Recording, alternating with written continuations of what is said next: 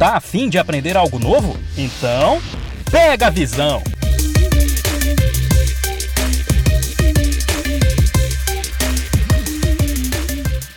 Olá, sou Vinícius Soares de Oliveira, professor do IFCE, e hoje o nosso assunto é como adaptar sua casa para reduzir o aquecimento. Bom, gente, é, isso é um assunto aparentemente simples, de fato, algumas coisas são bem simples, mas ele tem uma certa interligação com outros assuntos, né? Eu vou procurar aqui ser bem didático é, primeiro, a gente precisa dividir esse tema em duas partes, né? Como é, já fazer a sua casa adaptada a aproveitar, digamos assim, a melhor forma dos sistemas de ventilação. Eu acho que esse é o primeiro passo, né? Que a gente precisa entender sobre essa questão da redução do calor. Sabemos que o aquecimento é, global está aí, né? A temperatura do mundo vem aumentando mas a gente pode tomar algumas medidas dentro do nosso é, micro o nosso micromundo ali que possa vir nos dar o melhor conforto, né? Então, dentro dessas possibilidades, é, a melhor forma e a mais barata delas é quando você tem a opção ou a condição de que no ato da construção você já possa fazer ali algumas adaptações, né?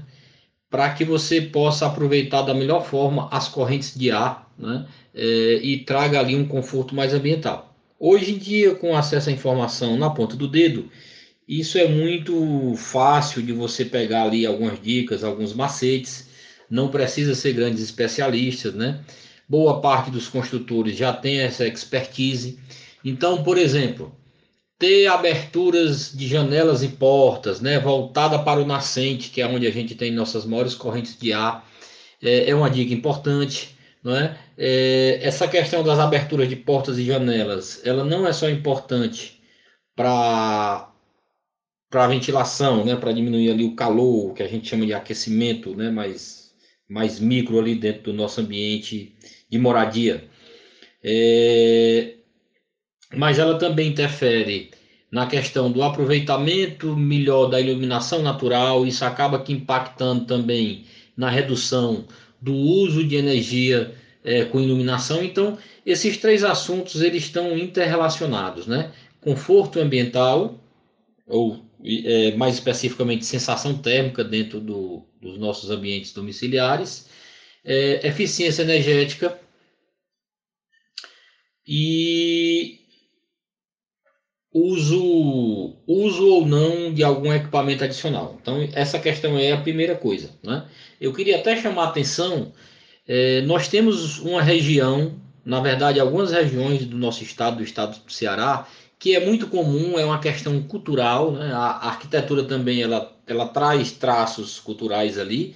Então, a região do Jaguaribe, que envolve ali do Baixo Jaguaribe, Limoeiro do Norte, Tabuleiro, é muito comum você ver casas, não é casonas, não precisa ser mansões, mas casas populares, inclusive, aonde na própria construção o construtor já prevê chaminés, né, para entrada de ar dentro da casa. Né? Então é muito comum naquela região esse tipo de, de, de prática. Então isso é uma boa prática que eu indico aqui, eu acho que é bastante salutar não acarreta aí, é, maiores gastos na construção e ela lhe traz um ganho permanente nesse aspecto. Tá? É, então tem essa questão, né? É, você acaba aqui também reduzindo, é, é, quando você garante a entrada do ar natural, os ventos naturais, você reduz aí o gasto de energia, quase que consequentemente é, sem grandes necessidades de, pelo menos em alguns horários, estar tá fazendo uso de condicionadores de ar. Isso é uma questão é, é, importante, né? Outra coisa, às vezes a gente acha que abrir uma janela só, uma porta aberta, ela é suficiente para circular o ar. Não é, tá, pessoal? O ar ele precisa ter uma entrada e uma saída. Então, é, se o ambiente só tem uma entrada de ar, o ar não circula. Então é interessante que tenha uma entrada e uma saída, mesmo que seja, não precisa ser do mesmo tamanho, né? É, isso aqui são algumas coisas voltadas para a construção. Sabe, Vinícius, mas a minha casa já foi feita, eu não tenho muitas condições é, é, arquitetônicas, nem, nem de engenharia civil para fazer essas alterações, nem condição financeira, etc. O que é que eu posso fazer diante do que eu tenho e utilizando ali um custo menor, né? Então, é, é possível que você faça a abertura de janela. É importante observar nesse aspecto que você não perca ali a qualidade arquitetônica do seu ambiente para não ficar uma coisa desarmônica, né? Mas se você tem a possibilidade de abrir uma janela ali que não tinha, mas que essa janela agora vai possibilitar uma circulação de corrente de ar, ela é maravilhoso, né?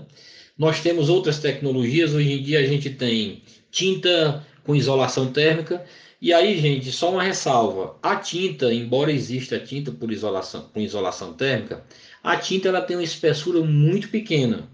Então a contribuição dela também é pequena, né?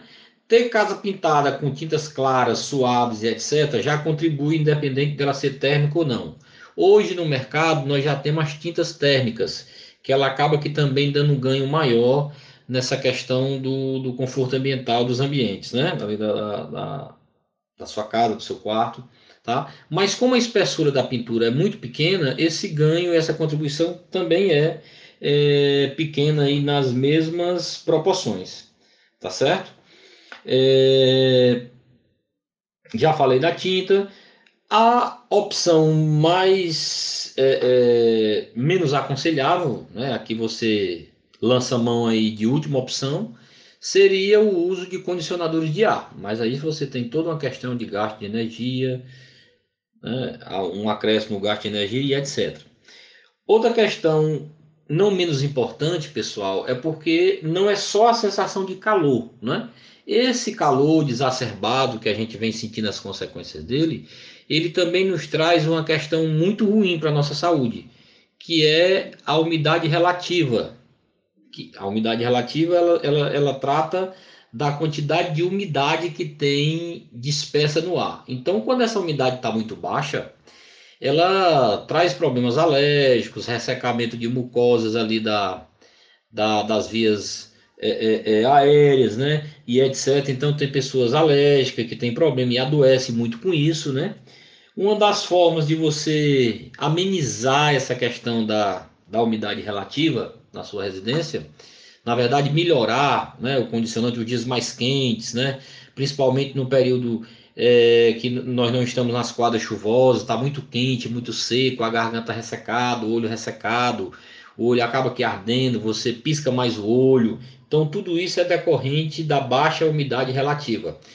É, vocês podem estar lançando mão do umidificador de ar. Hoje em dia você compra esse equipamento, ele é pequenininho ali, parece um baldinho, um galãozinho, você compra nas farmácias, né? 100, 100 e poucos reais você compra. É, Para pequenos espaços ali, você consegue melhorar essa umidade relativa, o que também dá uma amenizada nessa questão da, da sensação térmica, né? Da questão da sensação térmica. E ainda colabora para quem tem essas questões alérgicas, tá certo? Ah, eu tenho a minha casa e a parede da casa leva sol o dia todo, a casa fica insuportável. Pessoal, tem várias opções para você resolver essa questão da, de paredes né, que passa o dia no sol é, em residência. Eu já testei algumas, né? Eu tenho uma certa experiência com construção, já testei algumas. Sabemos que o melhor isolante térmico do mundo é o ar, mas nem sempre é possível você fazer duas paredes e deixar um espaço vazio de ar entre elas. Uma opção boa, eficiente, que não é tão onerosa, que eu tenho feito com sucesso, é o uso de gesso. Né? As construções mais modernas, apartamentos hoje, casas, etc., as pessoas já rebocam a casa com gesso. Uma casa rebocada com gesso, ela é bem mais fria do que uma casa com reboco convencional. Tá? Para vocês terem uma ideia, é uma espessura de gesso de 2 centímetros, do ponto de vista de isolação térmica, equivale a 14 centímetros de concreto. Então, é um isolante térmico muito bom muito barato, fácil de aplicar, você encontra em qualquer canto pessoas que trabalham com isso. O que você tem que avaliar é o seguinte: se você coloca esse gesso por fora ou coloca o gesso por dentro. Se for possível botar por fora, melhor, porque o calor nem entra, tá? às vezes não é possível, porque às vezes é uma parede que leva chuva, eu vou deteriorar isso muito facilmente, ou, ou tá no terreno do vizinho, não temos como colocar, e etc. Nesse caso, você pode botar o gesso por dentro, né? Você tem até a opção de usar o gesso 3D, você acaba fazendo até uma, um design dentro do quarto, dentro da sala com esse gesso 3D, e também melhorando o seu conforto térmico, tá? Então, pessoal, são algumas dicas é, nem toda dica ela serve para qualquer canto, né? Essa coisa precisa ser avaliada com muita calma, tá? Mas com criatividade, um pouquinho de técnica, vocês vão conseguir aí encontrar uma solução que melhor condicione termicamente o ambiente de vocês, né? Essa foi a dica de hoje. É, vocês podem estar. Tá, tem muita coisa na internet, né? Eu achei umas coisas interessantes aqui. Vou, vou dar aqui duas duas sugestões de consulta. A própria Casa Cor ah, tem muitas sugestões sobre, sobre essas opções de conforto térmico e melhoria de, de, de temperatura nos ambientes, né? E tem a Arquiteta, né? É um site que eu achei também bacana com algumas dicas. Então é isso.